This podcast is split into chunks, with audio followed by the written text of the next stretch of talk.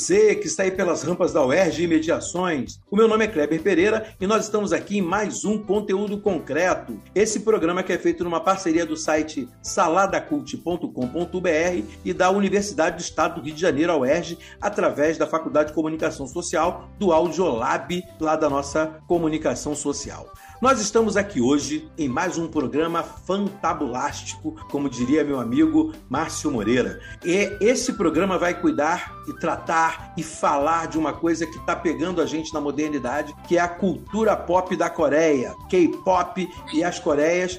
E a gente vai falar um pouquinho disso aqui hoje, do que é esse panorama, como é que isso se, se explica, como é que isso se justifica. E para falar desse assunto, é claro, eu não estou sozinho. A gente trouxe aqui os especialistas e para falar conosco está Emiliano Unzer. É doutor em História Social pela Universidade de São Paulo, atualmente é professor associado do Departamento de História da Universidade Federal do Espírito Santo, a UFES, e é autor do livro História da Ásia, um dos 100 livros mais vendidos na área de história no ano de 2021 pela Amazon. Tudo bom, Emiliano? Como é que você tá? Fala pra gente aí como é que estão as suas coisas, se apresenta um pouquinho pra galera. Queridos, obrigado aí pelo convite. Uma grande alegria estar aí com o pessoal do Rio de Janeiro, o pessoal aí do, do conteúdo concreto, o pessoal da UERJ, com quem eu tenho um grande carinho. Estou aqui para participar junto, eu e a professora Cristal, estamos aqui para apresentarmos uma análise desse fenômeno pop global, né? Mas entendermos também as características desse fenômeno cultural que carrega em si uh, é um produto histórico, né? As referências são históricas e, e não é simplesmente o mesmo produto de pop de um país para outro. Existem características, peculiaridades né, que vêm da história coreana. Então estamos aqui para analisar brevemente um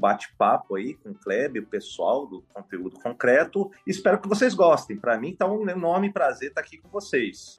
É isso aí, show de bola. E a gente vai aproveitar a bola que já levantou o Emiliano e já falou da Cristal. Então, quem está com a gente também aqui é Cristal Urbano, doutor em comunicação pela Universidade Federal Fluminense, coordenadora adjunta da Mídia Ásia, grupo de pesquisa em mídia e cultura asiática contemporânea, realizou estágio de pós-doutorado no programa de pós-graduação em comunicação pela Universidade Federal Fluminense, investigando os fluxos dessa cultura aí, que a gente vai falar muito bem. Minha querida Cristal, fala de você, fala aí o que, que você fez. Disseram até que você foi promotora da Netflix. Como é que é esse negócio da cultura pop? boa noite, Kleber. Boa noite, Emiliano. Boa noite a todos os ouvintes. Agradeço imensamente o convite para participar desse podcast. É sempre um prazer poder disseminar e falar um pouco dos meus estudos em relação à cultura pop, né, de matriz não anglófona e não ocidental, representada aí pela cultura pop sul-coreana. Então, assim, é uma oportunidade imensa que você abre aqui para mim, para o Emiliano, né, de disseminar um pouco para além dos muros da academia o conhecimento sobre a Ásia, que é tão importante para a gente entender também o cenário que se apresenta no contexto brasileiro. Então, agradeço imensamente o convite. Vai ser um prazer fazer parte desse bate-papo. E além desses nossos dois especialistas, nós estamos aqui com as nossas articulistas de plantão. Primeiro, Joyce Rocha. Tudo bom, Joyce? Fala um pouquinho o que você espera para esse episódio, como sempre. Boa noite, é um prazer aí estar com a Emiliano, com a Cristal, com vocês novamente. E eu estou, assim, bem ansiosa, porque é uma cultura, é uma questão que eu gosto de aprender, né, da Coreia. Eu gosto de saber um pouquinho mais, adoro assistir os doramas, então quero saber um pouquinho mais do que eles têm para trazer pra gente. E por último, mas não menos importante, a nossa querida Júlia. Júlia Costa, fala com a gente, Júlia. Oi, Kleber. Olá a todos. É, agradecer aos professores que toparam é, participar aqui conosco. Está sendo um prazer desde já. E, bom, acho que essa é uma oportunidade muito rica, né? Uma temática emergente que está ganhando cada vez mais espaço e que hoje a gente vai ter uma roda de conversa que vai nos ajudar a entender e a entrar mais nesse tema, né? Muito bom, muito bom, muito bom. Eu já vou começar chamando para a conversa o nosso historiador de plantão, né? Porque é uma coisa que todo mundo deve pensar, perguntar. A gente sabe que a Ásia é grande, tem muitas coisas, mas a situação específica da Coreia, em Coreia do Sul, Coreia do Norte, é uma coisa que todo mundo fica tentando entender. Eu queria ver se o Emiliano podia ajudar a gente nisso, Leandro. O que, que é isso, hein? Que sociopolítica é essa que divide a Coreia em duas? O que que isso influencia e como é que isso começou? Brevemente, conta pra gente. Então, vou tentar ser breve, porque a reflexão é, é, bastante ampla. Eu acredito que a Coreia, ela pela projeção peninsular em três costas é, virado para os oceanos, ela em si já é inserido numa encruzilhada de rotas marítimas e terrestres. Então, já isso já apresenta uma certa conexão com rotas comerciais, migrações humanas, produtos diversos e também conceitos culturais diversos. Então, veja, existe, por exemplo, as, as práticas xamânicas que chegaram em tempos imemoriais, e isso foi observado depois na Coreia por artistas coreanos do século XVIII, cultos uh, xamanísticos que vinham das estepes uh, siberianas, e isso já começa a fornecer até mesmo o início dos mitos da, da, da, da nação coreana, né? São filhos de, de deuses com uma ursa, depois se transforma no, numa mulher e depois gera a nação coreana. Isso em si já aponta já uma, uma, um produto de migrações da Península Coreana. O budismo chega no século VII, VIII, por meio do reino de Palhai. É, depois você tem uma, uma migração de estudiosos monges budistas é, vindos ali de, de, de depois indo para o arquipélago japonês. A ligação com a Coreia e com o Japão é também não somente o budismo, mas também até mesmo o cultivo do arroz, a forja do, do ferro. Isso faz muito, uma, muitas migrações do, do, outro lado, do Estreito de Tsushima, para o arquipélago japonês. Você tem a entrada também dos valores do confucionismo, que vai, na verdade, endossar as dinastias, diversas dinastias eh, coreanas, entre elas a, a, mais recente, a de Choson, e vai formar uma classe de letrados que seguem os preceitos confucionistas, os, os Yanban, que vão depois é, sustentar a estrutura burocrática administrativa da dinastia Choson até o final do século XIX. Eu prefiro, Kleber, uh, encarar a história da Coreia, incluindo a Coreia do Sul, a Coreia do Norte. O que aconteceu uma divisão trágica, uma fratura, como eu costumo falar, foi resultado num contexto da Guerra Fria que desabou sobre a população coreana numa guerra horrorosa de três anos, um ano e meio de conflitos, um ano e meio de impasses, que se deu de 1950 a 1953. Antes, o povo coreano já tinha sofrido uh, décadas de ocupação dos japoneses japoneses que tentaram descaracterizar e apagar a cultura,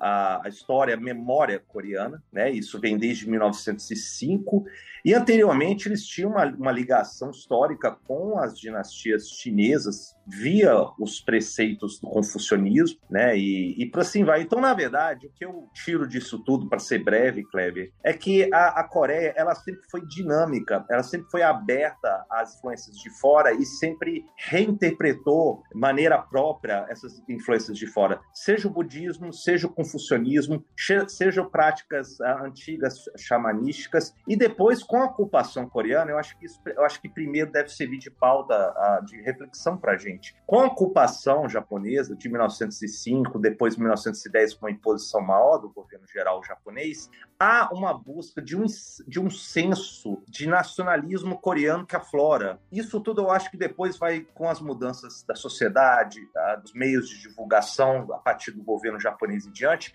vai servir como base depois para os fenômenos culturais e depois de massa na Coreia ao longo do século XX. Eu acho que isso acho que deve servir para a primeira reflexão nossa aqui, em termos históricos. Né? Perfeito. Cristal, o Emiliano trouxe aí para gente uma realidade das Coreias que a gente olha de fora, vê muito diferente, né? E, e é óbvio, né? A gente acessa o que oferece mais liberdade, que obviamente é a Coreia do Sul. Mas existe alguma questão que envolva as duas Coreias, convergências, discrepâncias nesse item aí de cultura e de expansão do que a gente está vendo aí ser chamado de cultura popular da Coreia?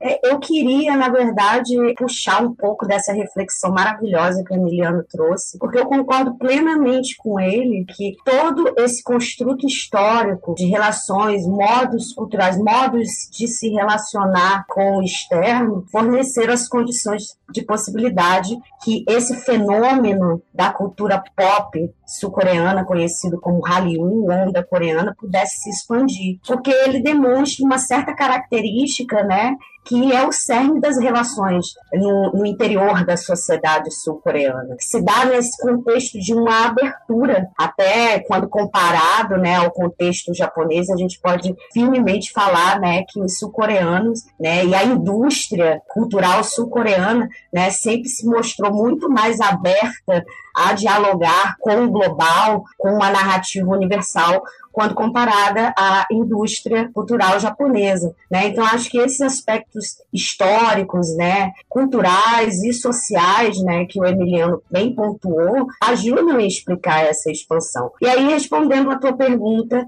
né, sobre é, essa questão né, da Coreia do Sul e da Coreia do Norte, sob o ponto de vista da minha área de pesquisa, que é a comunicação, a cultura pop e o audiovisual. É, no âmbito de uma representação né, da Coreia do Norte, eu acho que a gente ainda tem ainda uns passos, né, a indústria televisiva sul-coreana, que representa aí os K-dramas, e até mesmo o próprio mercado cinematográfico, né, ainda carece aí, acredito, de narrativas, né, que tragam a Coreia do Norte sob um ponto de vista mais positivo. E aí isso acho que se conecta com o que o Emiliano colocou, ali é, é, nessa primeira reflexão que ele faz, que ainda há um caminho a percorrer para o entendimento dessas relações que se estabelecem é, seja do ponto de vista mais amplo das relações geopolíticas né, desses países, né, seja do ponto de vista do, do consumo cultural, do audiovisual e das representações que permeiam a produção cultural sul-coreana, que estão aí em ampla ascensão. Eu acho que são esses os elementos que eu traria para o debate. Emiliano, a Cristal trouxe uma coisa que eu achei interessante, né? Que, que eu queria que você falasse, já que a gente vai entrar também poder falar um pouquinho da cultura. Ela falou do aspecto de visibilidade mais positiva, né? Da Coreia do Norte. Você acha que essa visão é, do socialismo, de uma coisa mais fechada, atrapalha a compreensão do que é historicamente a Coreia do Norte, de como ela se posiciona no, na sua própria realidade cultural? Atrapalha e muito. Na minha opinião, atrapalha e muito. Na verdade, ele, é, ele praticamente define a percepção da quase que toda a comunidade internacional de imaginar que, que lá não há nenhum dinamismo, não há nenhuma adaptação e não há nenhuma expressão cultural. É, o que temos é uma realidade crazy de uma história de vários reinos que tinha uma integração ou algumas divisões ao longo de 3 mil anos uh, de história coreana. E a, a, somente nos últimos 50, 60 anos temos uma fratura trágica em dois, duas divisões. Eu, eu meus estudos sobre a história coreana, eu prefiro enxergar a Coreia como uma. É, e eu acredito que isso aponta mais na história. Naturalmente, nossa, nosso foco agora sobre a questão da, da de um fenômeno de massa pop, a projeção, claro, da Coreia do Sul é uma coisa enorme com comparação com o é, que é ao norte do, do paralelo 38 norte, né? Que é o regime do, do, do norte do, da norte nossos coreanos. Agora, é, o que eles têm lá é, na verdade, foi uma primeiro a, toda a estrutura produtiva de comunicação do século XX, seja ao norte do paralelo ou abaixo do paralelo, foi primeiro sendo implementado por capital e empresas japonesas de maneira impositiva, impositiva, né? Então você teve, na verdade, uma tentativa de promover uh, canções folclóricas, muitas vezes trazendo valores e músicas japonesas para serem depois uh, difundidas aí entre o público coreano. Isso era uma estratégia do, dos, dos, japoneses de impor né, os seus valores e muitas vezes a língua das escolas e, e outros ambientes. O que acabou gerando uma reação interessante, porque os coreanos sempre foram resistentes. Né? É, você teve fenômenos que começaram a surgir uh, nos anos de 1920 e 30 de, de canções folclóricas coreanas, uma maneira de afrontar a, a política japonesa de tentar esquecer ou apagar. Então, a, as canções folclóricas serviram como meio, uma expressão de resistência e protesto, por afirmar a própria a, a cultura popular folclórica dos coreanos nessas canções. E olha, isso ecoa longe, porque você teve depois, depois da fratura da, da Coreia em duas, de 53 em diante, até mesmo na Coreia do Sul, durante a época do, da ditadura do general Park Chung-hee, na Coreia do Sul, você tinha manifestações de estudantes nas ruas, como a de 1960, década de 60, 70, que eles can cantavam canções folclóricas de figuras folclóricas dos coreanos, como forma de protesto. Então, a, a, música ela é muito importante na cultura coreana, né? É, é, ela, ela ganha ares aí, como a professora muito bem disse, a Cristal, ela pega, ela depois tem um elemento aí que você junta com o, o J-pop e depois começa a ganhar ares mais globais, mas existe uma tradição uh, antiga, milenar, dos coreanos se juntarem, terem uma canção, uma forma de expressão das canções, né? Até mesmo no século XIX existiu uh, exércitos populares populares, o exército justo, o Ibyong, que resistiam contra as tropas japonesas e, e chinesas, muitas vezes, no meio interiorano, e eles cantavam essas canções folclóricas, né? Então, a, a, a, música, ela é muito importante no contexto coreano, né? É uma forma de expressão não somente cultural, como é uma expressão política em si. E outra coisa que eu queria até falar, Kleber, depois, para reflexão, é que normalmente, quando a gente considera o socialismo apenas como ao norte do paralelo 38, a gente tem que lembrar que até a 1953 existiram muitos muito, uh, membros do Partido Comunista Coreano em formação que estavam na Coreia do Sul também. Não era exclusivamente do Norte. Então você teve. E aí, quando veio o, o, a Coreia do Sul, a, quando uh, ganha forma em 1953, você teve o governo de Syngman-rhee, você depois teve o, os governos ditatoriais do general Park Chung-hee, que explicitamente proibiam sindicatos, greves, associações e o Partido Comunista Coreano na Coreia do Sul foi proibido. Então existia deliberadamente uma perseguição e uma proibição na ilegalidade de membros do Partido Comunista Chinês, inclusive com apoio é, tácito muito claro dos Estados Unidos da América, que entra como aliado peso do, do nascente é, é, regime uh, sul-coreano. A Coreia do Norte, naturalmente, a mídia, é, ela vai começar a ser estruturada no sentido de tentar tentar alavancar, primeiro, a legitimidade do próprio Partido Comunista, que praticamente o partido e o Estado se tornam coincidentes na Coreia do Norte, e toda mobili é, é, se preocupa muito com a mobilização da sociedade, e depois passa a formular uma ideologia própria, que vai ser a Chuche, que é uma busca de uma autossuficiência, uma essência norte-coreana que deriva do grande líder, seja o, o, o Il-sung, Kim Il-sung, depois depois o Kim Jong-un, que era muito interessado no cinema e na cultura, é, a ser usado como política de governo e de Estado na Coreia do Norte, e promoção de, de canções folclóricas e, e canto, isso é muito valorizado na Coreia do Norte. Então, é, existe aí um eco, uma continuidade também, uma expressão mais isolada no Norte e muito mais globalizada no Sul, mas elas têm uma mesma raiz, só que a tragédia da, da, da, da, Guerra Fria ela se abate sobre a península a partir de 50, 53. E eu, eu, eu, eu repito, é, eu, eu, a professora Cristal já também sublinhou isso. Eu não gosto de, de, de, analisar apenas a Coreia do Sul. Eu acho que quando você fala só Coreia do Sul, parece que fica uma parte amputada da história coreana, que é a Coreia do Norte. Então eu gosto de sempre analisar essa dicotomia entre o Norte e o Sul, né? É, como que a gente poderia entender, na essência, o que, que vem a ser o fenômeno Hallyu, com a perdão da pronúncia?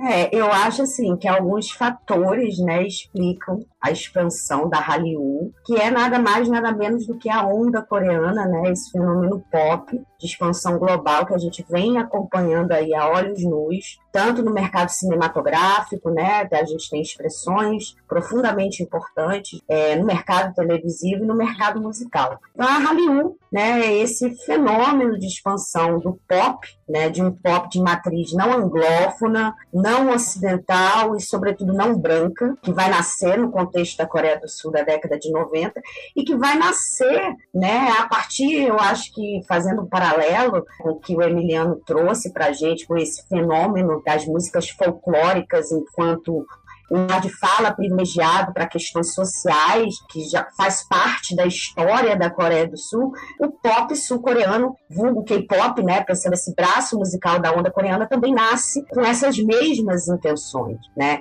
E aí é interessante a gente pontuar isso mesmo de maneira contundente, porque é muito comum no senso comum, no, a partir de uma visão monolítica, né, pensar que o fenômeno da Hallyu, da onda coreana, expressada a partir do K-pop e das séries televisivas, os K-dramas, né, são meras cópias né, de produtos construídos a partir do, do pop de matriz anglófona, que é esse pop ocidental, né, o pop estadunidense. E, e aí eu acho que essa é uma distinção importante para a gente entender que é um fenômeno também que nasce aí com uma certa intenção política de agregar valor a certos debates que eram importantes na década de 90. E aí sim, é, a, a, crise né, dos países asiáticos que vai se apresentar no contexto dos anos 90, acho que 97, é importante para a gente entender como a Coreia do Sul, né, o governo aliado com as indústrias de entretenimento, vão entender né, fenômenos como o K-pop, que até então eram fenômenos locais e, no máximo, fenômenos regionais, né, que se expandiram para a China, ali para os países do, do leste sudeste asiático, né, nesse primeiro momento, vão ser catalisadores de uma onda de positividade em relação à imagem da Coreia do Sul uma vez que o Brasil começa a consumir os produtos da Hallyu, né, especialmente a música K-pop e os K-dramas, na segunda metade dos anos 2000, né? Então, entre 2006 e 2010, quando o fenômeno ainda não tinha explodido com o grande boom do Gangnam Style Psy. Então, acho que esses são elementos importantes para a gente entender o que, que é esse fenômeno pop, é, qual a diferença desse fenômeno pop né, para outro, outros fenômenos de vulto que se apresentaram no contexto da música pop global e o quanto ele é relevante em termos de expressividade étnico-cultural por ser um fenômeno que traz aí né, essa não branquitude, né, essa não anglofonia enquanto matriz da, de produção das suas produções culturais. Acho que é isso. Emiliano, a Cristal traz uma coisa que eu achei interessante e que eu queria que você analisasse isso com a gente, porque eu fiquei pensando quando você falava sobre os reinos, que a Coreia tinha várias estruturas que, na verdade, eram reinos que foram compostos que fazem, obviamente, a identidade da Coreia. E diante disso tudo que a Cristal traz, eu fico pensando se tem uma riqueza cultural nessa pluralidade de reinos para poder exportar essa, essa ideia da cultura pop? Você acha que tem relação? Como é que é essa questão de, dos reinos da Coreia? É, na verdade, Kleber, é, você tem uma história de múltiplos reinos que vão se estabelecendo ah, ao longo do, da história coreana. Isso vem desde o, de dinastias veneráveis, como ah, os, os, os, as crônicas depois são registrados ah, no, na história coreana, é, que são múltiplos. Então, você teve muitos reinos uh, no norte, que estava ligado, inclusive, muito ao, ao, às terras manchurianas, os manchus, uh, como ao norte do rio Yalu, portanto.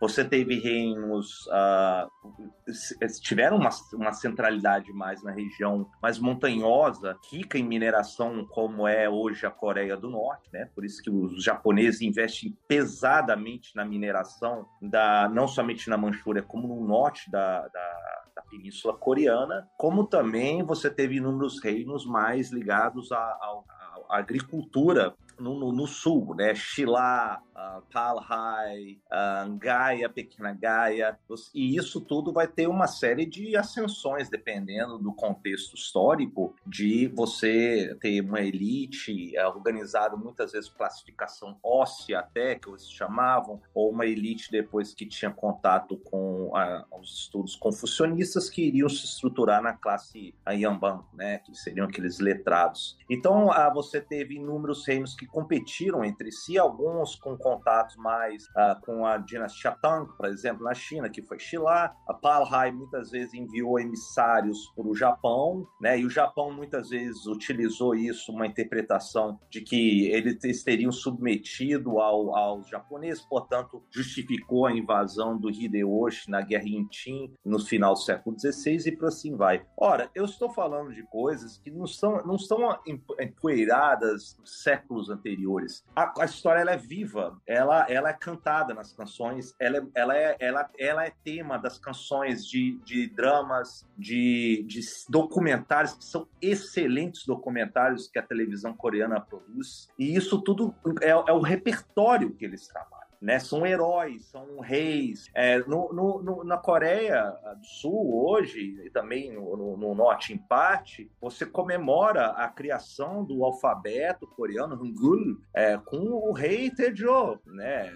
Então, é, é, é, é, quase que coincidência do dia desse rei e a criação do alfabeto Hangul, que marca um, um período de certa criação de um alfabeto de registros próprios, uma imprensa própria no século XVI, século 15 na Coreia a partir daí. É, isso tudo é, é, compõe, portanto, o espaço no qual há dramas históricos que estão muito evidentes na Coreia, que remete à sua história. Entre eles, o, a, a, o reino de Shilá, né, século VII, século VIII, em que você tinha a, o ideal de cavaleiros floridos, que se fala, né, que é o ideal daquele cavaleiro que, que, que, que recitava poesia, a figura do Hwarang, que é tema de dramas históricos é, coreanos, da televisão coreana e a, sul-coreana aparece isso muito claramente. Então a história coreana ela é, ela é, ela é viva até os dias de hoje. Ela é tema que busca né, os, os, é, os arquétipos, os personagens históricos, as canções folclóricas. Ela é o substrato de toda a manifestação cultural coreana e os coreanos apegam a isso com muita força.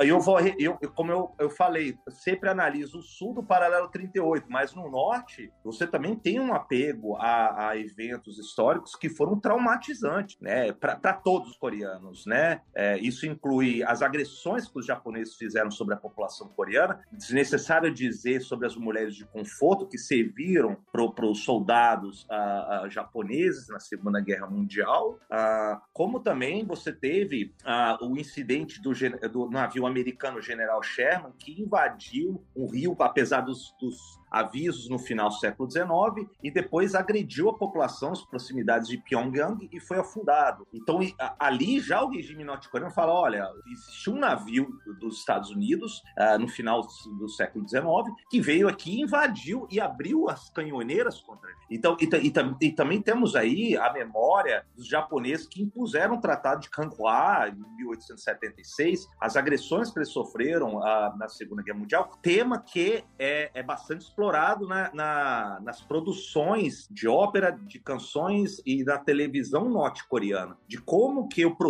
a Coreia, em conjunto, foi um produto de inúmeras agressões, é, inclusive uma parte americana, uma parte até francesa, japonesa, e isso tudo vai uh, ecoar na memória coreana, inclusive do Norte. Né? Agora, claro, temos um regime que né, configurou ser muito mais aberto, plural, ligado à indústria global do Sul, como a professora Cristal muito bem analisa e estuda. E também temos um fenômeno, uma reação diante dessas agressões no Norte, no regime que é muito fechado, inspiração stalinista, direção centralizada muito dura, inspirados nas empresas japonesas que tinham sido instaladas na mineração no norte da Península Coreana. Eu acho que isso tudo nos fornece material para analisarmos os temas que eles cantam, é, as histórias, os personagens históricos que eles uh, contam, as lendas que eles contam. Isso tudo faz parte de um repertório de afirmação dos coreanos, que tiveram tantas agressões desde o final do século XIX e até antes, na Guerra Indin, uh, de, de, de, no século, final do século XVI, para os japoneses, que agora eles enxergam a maneira de afirmar a, a, a, coreanidade deles, ou no regime muito fechado, traumatizado e, e, e, claro, opressor, como também no sul da maneira mais global possível. Você está ouvindo conteúdo concreto. Queria pegar um pouquinho do que o Emiliano já trouxe sobre os reinos, né, na Coreia, e também sobre a questão que ele falou da música, que é muito forte para eles, né? E aí, trazendo um pouquinho disso, eu queria que você pudesse falar um pouquinho mais, Cristal, sobre é, essa questão dos reinos e a música que veio junto com a cultura pop também, né? Com os coreanos e que aí tá estourando. Aí eu queria que você pudesse falar um pouquinho mais sobre isso, da força da música para eles, né? E trazendo aí essa essa questão da cultura do pop deles? Bom, no Hallyu é esse fenômeno que tem esse braço musical representado pelo K-pop, né? Mas também tem esse outro braço televisivo que é fortíssimo, né? Que é o braço da cultura televisiva representada pelos K-dramas, e não é à toa que é K-drama, né? Que nós, o público ocidental, dá esse acento de diferença, né? Quando a gente designa as produções sul-coreanas né, para os nossos colegas. Né? Então não é só uma série, é um K-drama. Né? E esse acento de nacionalidade é uma marca muito importante para a gente entender por que, que esse fenômeno se expandiu para o mercado global. Porque no contexto de um mercado regional, o elemento de proximidade cultural, e aí sim eu acho que os reinos, toda essa representação né, que perpassa o universo dos K-dramas, especialmente a partir do gênero histórico, né, fornecem ali elementos, né, para que o público vizinho se sinta representado, uma vez que o confucionismo e o budismo e todo esse construto cultural e religioso que o Emiliano citou, né, é, foram compartilhados pelos países da região, né? Então é importante a gente perceber esse primeiro elemento para o debate, né? E o segundo elemento é o elemento de diferença, que é justamente esse que eu comecei, né, respondendo a tua pergunta, né? Esse acento de diferença no modo de nomear essas produções. Eu acho que dizem muito do porquê se consome K-pop e porquê que se consome K-dramas. E ambas as produções, né, tanto K-pop quanto K-dramas, né, tentam de certa maneira emular e trazer aspectos da cultura tradicional sul-coreana, que são aspectos bastante desconhecidos do grande público, né? Então, quando a gente tem um fenômeno de vulto como o da Hallyu, passando o olhar, né, a, a princípio, né, é, é, especialmente quando a gente observa o K-pop, enquanto esse fenômeno que dialoga até mais intimamente com uma cultura global, né? A, a, a grosso modo, é, é, é, a gente não olharia né, o K-pop e a produção musical envolvida no contexto das canções, né, das letras da, das canções, enquanto um exemplar de evocação dessa cultura tradicional. Ao passo que os K-dramas, no âmbito de uma representação e dos gêneros que eles apresentam, sobretudo históricos, é, vêm é, traduzindo essa Coreia do Sul tradicional num público que a partir dos anos 2000, aquela segunda metade, né, culminando no boom do Psy, vai passar por uma transição de olhar de uma imagem de uma Coreia do Sul marcada por guerras, por violências e por dominação, e até mesmo a abertura política do país, para uma Coreia do Sul que passa a ser reconhecida pela sua produção no âmbito do pop. Então, esses são os aspectos, sabe, que ajudam a explicar esse diálogo, né, entre cultura tradicional e uma cultura, né, que é produzida para venda, né, para o mercado, que é representada pelos produtos da Hallyu. A gente recebe essa cultura coreana eu acredito, Kleber, que na verdade é primeiro é um fenômeno global que vai ter a sua vocação mercadológica, como o professor Cristal muito bem sublinhou, e isso vai, uh, claro, vai ter uma recepção de acordo com os valores, expectativas, possibilidades de cada sociedade. Uh, primeiro, eu fico muito uh, agradavelmente surpreso com esse, esse furor, eu, é, do, do, no sentido não da, da projeção da indústria coreana, mas o furor dessa juventude em consumir o que é coreano. Eu, eu, eu, como a Cristal, sou professor, dou aula nas universidades, a, a, quando eu dou aula, falo alguma coisa da Coreia, a, essa juventude praticamente derruba a porta da sala para querer se matricular. Então existe uma demanda aí enorme, o que eu vejo com muita alegria, porque isso, de alguma maneira, vai fazer com que nossa é, percepção asiática global vai além dos limites de gerações anteriores. E, inclusive, existe um protagonismo na recepção dessa nova juventude uh, brasileira e em outro, outras regiões do mundo, deles assumirem protagonismo de não somente consumir dramas, música, como também aprender coreano, né? fazer os exames TOPIC, estudar na Coreia.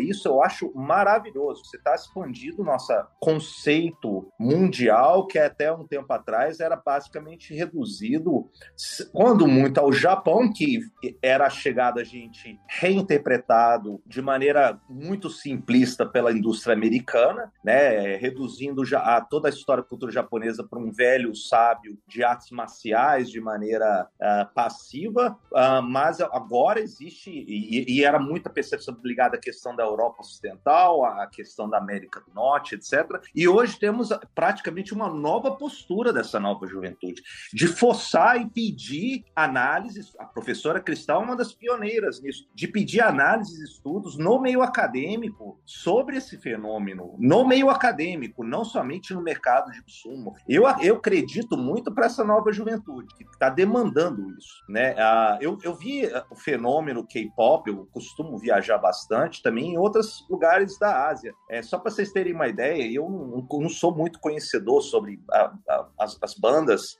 mas é, quando eu, certa vez é, estava no, no Mianmar, né, e eu, eu vi a música do grupo Twice tocar uh, no, numa rádio em, em Mandalay, em Mianmar, e foi um estouro, um estouro. É. Na Tailândia a mesma coisa, você tinha grupos tailandeses que imitavam, uh, traduziam canções do K-pop e lotava um fenômeno num palco de um shopping center enorme eh, em Bangkok. Então eu fico impressionado como a, a, repercussão desses grupos tem em várias partes do mundo. E vejo com muita felicidade essa nova postura dessa geração aqui no Brasil de abraçar esses novos valores, que inclusive não é somente consumo, tá? Existe um, até um posicionamento e mobilização desses, desses fãs e, e, ouvintes que chegam, inclusive, a ter repercussão social, até mesmo político. No Brasil, isso, nos Estados Unidos, vimos isso, e isso pode ter uma repercussão daqui para frente. Então, vai, será muito interessante ver isso é, nos anos agora por vir. Ah, eu quero falar um pouquinho, porque essa tua fala, Emiliano, foi maravilhosa. Meio que vai dar um gancho aqui em algumas questões que eu gostaria de trazer, pensando o Brasil e pensando esse nosso olhar em torno do que é cultura asiática. Eu acho que é importante a gente ter dimensão. E aí, fazendo uma brincadeira, pensando sobre um ponto de vista histórico, né, da presença né, do audiovisual asiático no contexto do, da nossa televisão, né, a gente pode pensar em três fases né, que meio que representam ali o que, que significa para o brasileiro né, e para a sociedade brasileira cultura asiática. Então, a gente tem um primeiro momento que é o boom ali dos primeiros anos, décadas da televisão, né, a partir dos anos 50. É nos anos 60 que a gente vai ter a primeira produção asiática, asiática não, japonesa, né, figurando na TV aberta, mas é um primeiro momento onde Hong Kong, né, é esse lugar de fala privilegiado em termos de representatividade asiática no âmbito do audiovisual. E aí a gente tem um segundo momento, né, que é quando se dá o grande boom das animações japonesas, né, que passaram a circular também nesse mesmo período, né, a partir dos anos 70 e se expandindo para os anos 90. Então, quando a gente chega nos anos 2000, há um imaginário em torno da cultura asiática contemporânea que é bastante localizado e especialmente vai ter, é, é, enquanto representantes ali, os animes, que foram produtos importantes da grade da televisão aberta brasileira, representando aí né, esse lugar de uma asianidade pop que passa a ser mediada a partir do, do imaginário que perpassa os produtos da cultura pop japonesa. É, a partir de 2010 há uma transformação, né, e sobretudo essa transformação ela se dá no âmbito dessa produção rica, sólida, original, né, a partir dos produtos da Hallyu e a sua expansão global, que vão dar margens a perspectivas né, de que essa, essa representatividade, né, essa niponicidade né, no âmbito de uma representatividade da cultura pop asiática, né, é, ela não se faz mais enquanto realidade né, no contexto brasileiro. E é justamente a chegada e essa mudança de paradigma nesse imaginário que vai ocorrer a partir do fluxo, né, não só dessas produções, que é importante mencionar, mas também pela vinda de artistas, né, assim, diversos shows de diversos artistas de K-pop entre 2010 e 2019.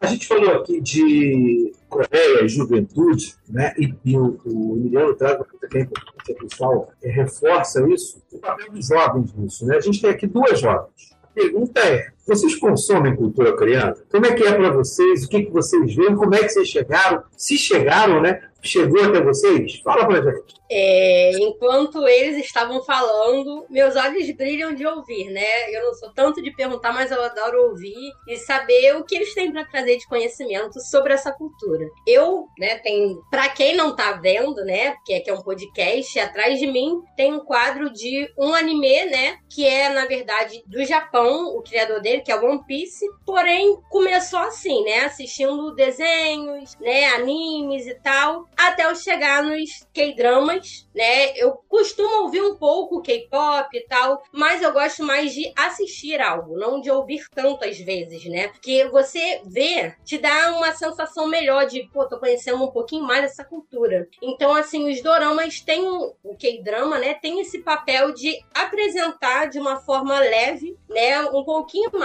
da cultura deles. Eu acho isso muito interessante, eu gosto muito de assistir. Tenho assistido muito ultimamente, quando eu tenho um tempinho aqui, ali eu vou lá e pego um dorama para estar tá assistindo. Então acho que isso é bem legal para quem é mais jovem ou para quem é mais velho também, de conhecer uma nova cultura, né, e de saber como que eles se comportam, porque é bem diferente da gente, né? A forma que eles lidam com as questões lá é bem diferente dos brasileiros, então acho isso bem legal. Julia. Então, é, eu não tenho tanta intimidade assim, não consumo tanto. Na verdade, a Joyce é, me apresentou muita coisa. A Joyce faz até resenha sobre produto é, de dorama, enfim. A minha mãe consome muito, então eu acabo tendo um contato aí terceirizado. Minha mãe é dorameira, e... mas eu não tanto, mas agora confesso que depois dessa aula sobre Coreia, eu tô até entusiasmada.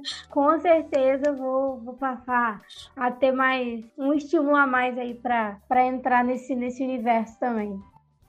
É, eu, tenho, eu tenho dois filhos, né? Tenho um, um, um, que é adolescente, tem três, outro já é um jovem de 23 anos, e sempre consumiu cultura asiática ao mais velho. O mais novo é um pouco menos, ele é mais pop né? Ele gosta da parada, mas o mais velho não sempre gostou muito de cultura pop, então com ele eu acabei também tendo muito contato com isso, inclusive com os, com os K-dramas, né? Ele me apresentou a, as relações de anime, ele me apresentou as questões de drama, e é muito curioso, porque eles têm uma ligação com essa diferença cultural né, e com essa identidade. Sobretudo, eu tenho visto muito isso, não sei se a Cristal e o, e o Emiliano podem nos dar uma força nisso, entender essa questão do mito, né, das questões mitológicas que, essa, que a cultura coreana traz, que eles apontam bastante. Né, e aparece muito nos dramas, aparece muito na, na caracterização, inclusive da música, né, que, que a gente também percebe, que está ali presente na forma de se vestir, na forma de se posicionar. E como é que isso é para vocês e como é que isso é enquanto cultura que a gente recebe, né, com esse tom mais mitológico, cheio de significado? Eu, bom, eu, eu, eu, uh, eu vou, vou confessar para vocês que uh, já há um tempo, é, eu, diante da pressão que tinha de muitos dessa geração mais nova, eu me já estava num projeto grande de tornar uh, acessível a gravação das minhas aulas sobre história da Ásia e que eu, eu acho que até no meu canal do YouTube está aberto a todos, poderiam assistir é, eu sempre quis complexificar e regionalizar a história asiática. E dentro desse fenômeno, eu tentei eventualmente é, gravar esse livro que chama Montanha e o Urso, uma história da Coreia, e aí eu juntei depois a história da Ásia e isso. E aí, como é que eu começo uh, o livro? Eu fui pesquisando os mitos, porque essa, essa era uma referência que você via depois nas crônicas coreanas, de buscar uma referência inicial, né? E, e é lindíssimo, porque na verdade ele remete a uma figura que é o Dangun, e ele é,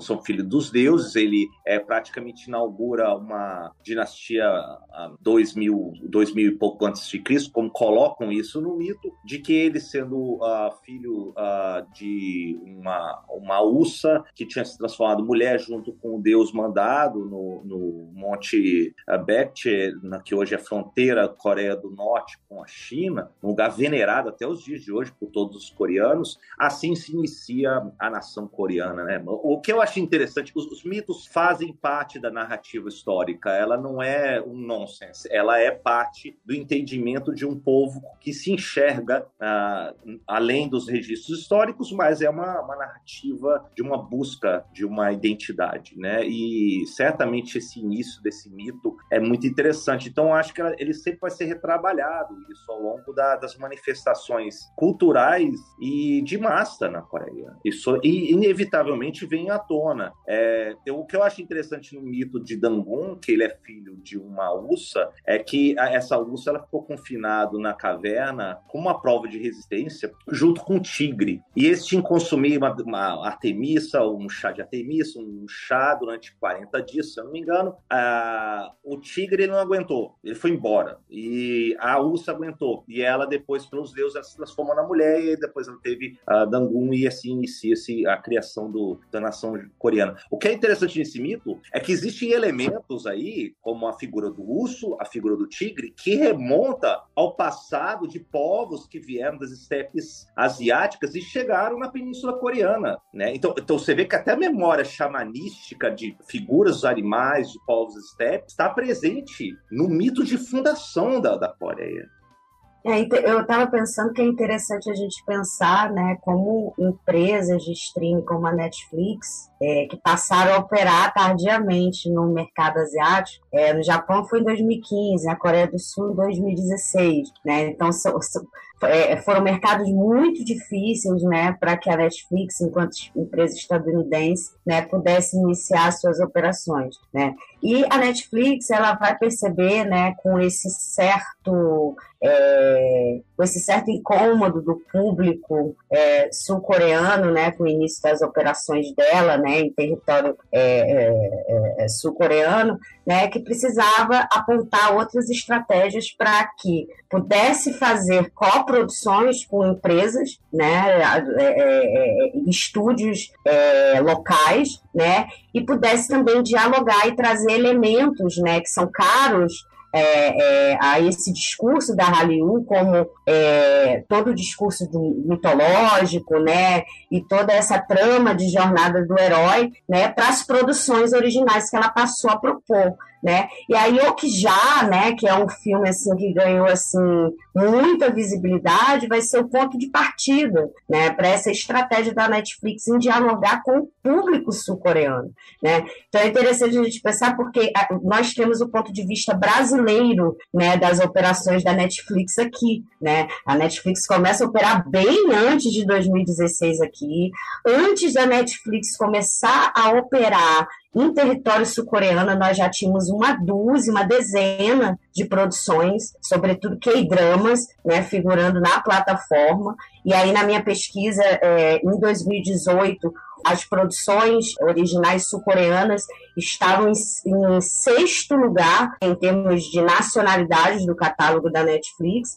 Em 2020, a, a, minha pesquisa, que foi uma pesquisa super manual, né, um mapeamento né, quantitativo dessas produções, mostrou que a Netflix, que a Coreia do Sul figurava nesse catálogo em termos quantitativos, né, já em quarto lugar. Eu não sei até o momento, né, em 2022 a gente Obviamente, esse mapeamento tem que ser refeito né, e revisto, e mais eu tenho elementos quais eu posso afirmar né, que esse número aumentou né, exponencialmente ao longo da pandemia. E eu, como consumidora ávida dessas produções, dá para observar isso a olhos nus, porque o algoritmo da Netflix, quanto mais você consome, mais ele leva a esse tipo de produção coisa que não acontecia antes, que é um, até um debate que eu faço, que eu estou começando a fazer, né, sobre a ideia de um, um, certo orientalismo algorítmico, que leva certos assinantes a verem certas propagandas, né, é, é, indicações de certos títulos, em detrimento a outros títulos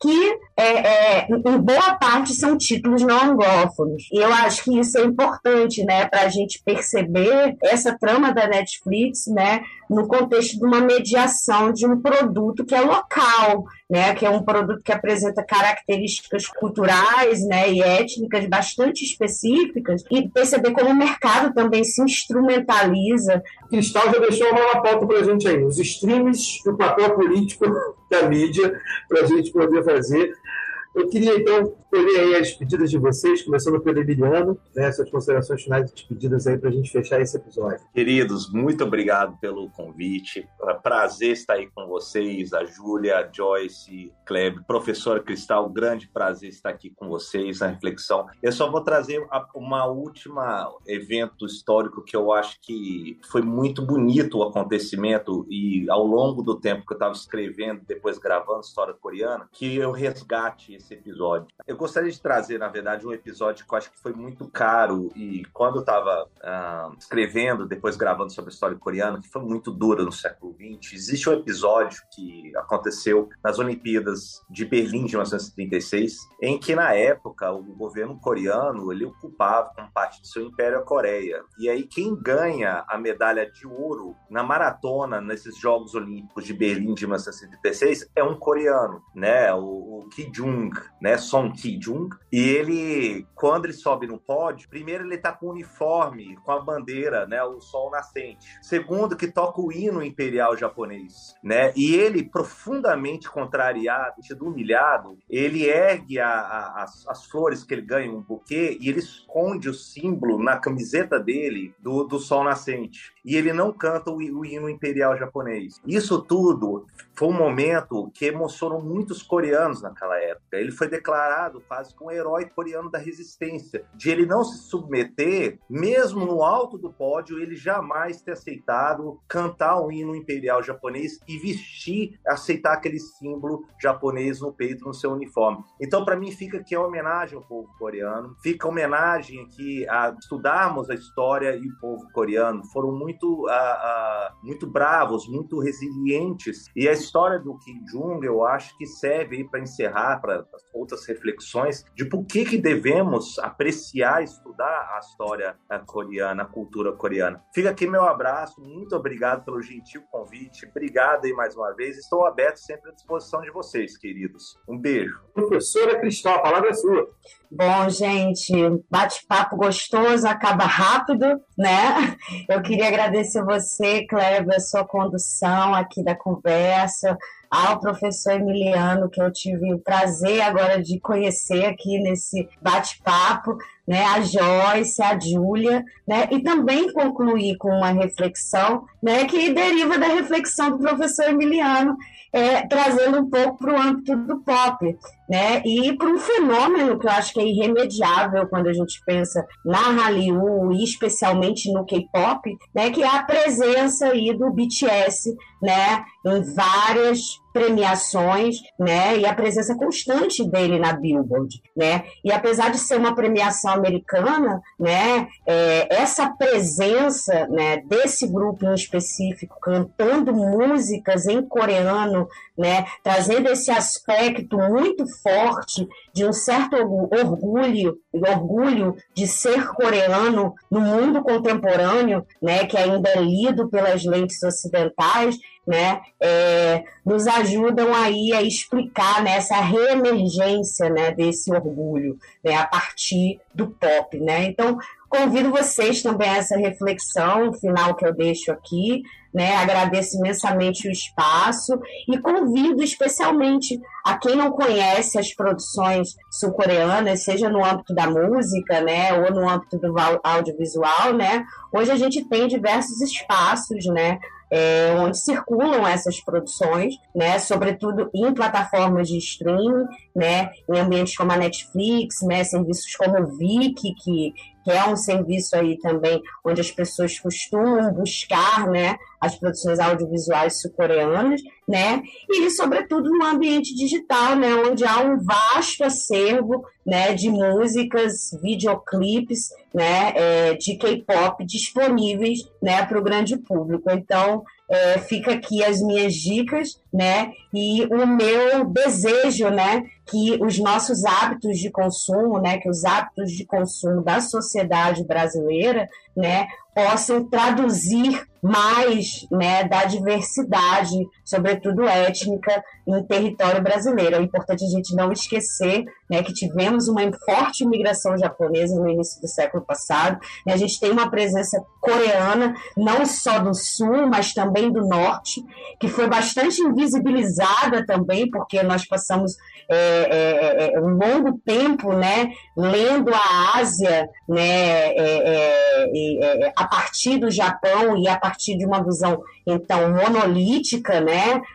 a partir de um binômio, né, e a gente tem essa perspectiva, eu acho que o Emiliano concorda comigo que a Ásia é múltipla, é plural, existem múltiplas Ásias, né? Então fica esse meu convite para vocês conhecerem essas múltiplas Ásias representadas tanto na indústria audiovisual, né, como na indústria musical sul-coreana. Joyce Rocha. Foi um prazer poder ouvir aí em primeira mão que vocês trouxeram, é, aprender um pouquinho mais sobre a cultura coreana, como, se, como, como começou tudo isso até chegarmos aí ao boom do K-pop, dos K-dramas e tudo mais. É, fico muito feliz né, com a presença de vocês e espero aí, né, re, é, reforçando o convite da Cristal para você que vai estar nos ouvindo aí, escuta um pouquinho de K-pop, tenta ver um pouquinho de K-dramas para vocês conhecerem um pouquinho mais de outra cultura que não seja só a brasileira ou, né, a estadunidense e tal. Então, dê aí um, uma forcinha aí também de estar tá assistindo e ouvindo um pouquinho mais de outra cultura. Júlia Costa. Bom, novamente, é, mais um conteúdo concreto, mais um programa incrível e agradecer os professores, né, que tão gentilmente aceitaram o nosso convite, falaram com tanta propriedade e paixão também sobre, sobre a Coreia, uma história, né, de resistência, beleza, identidade. Fiquei muito feliz com essa conversa e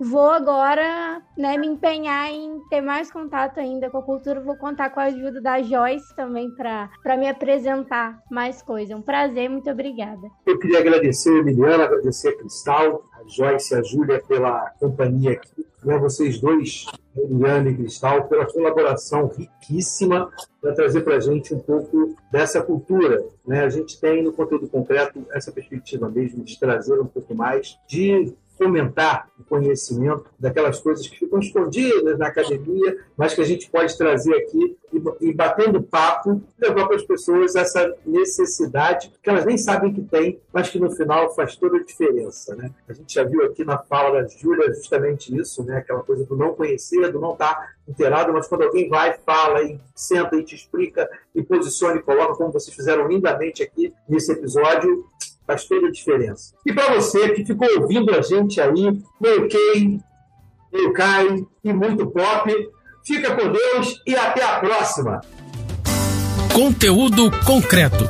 Cultura, educação e pesquisa em um papo informal com especialistas descomplicando o conhecimento.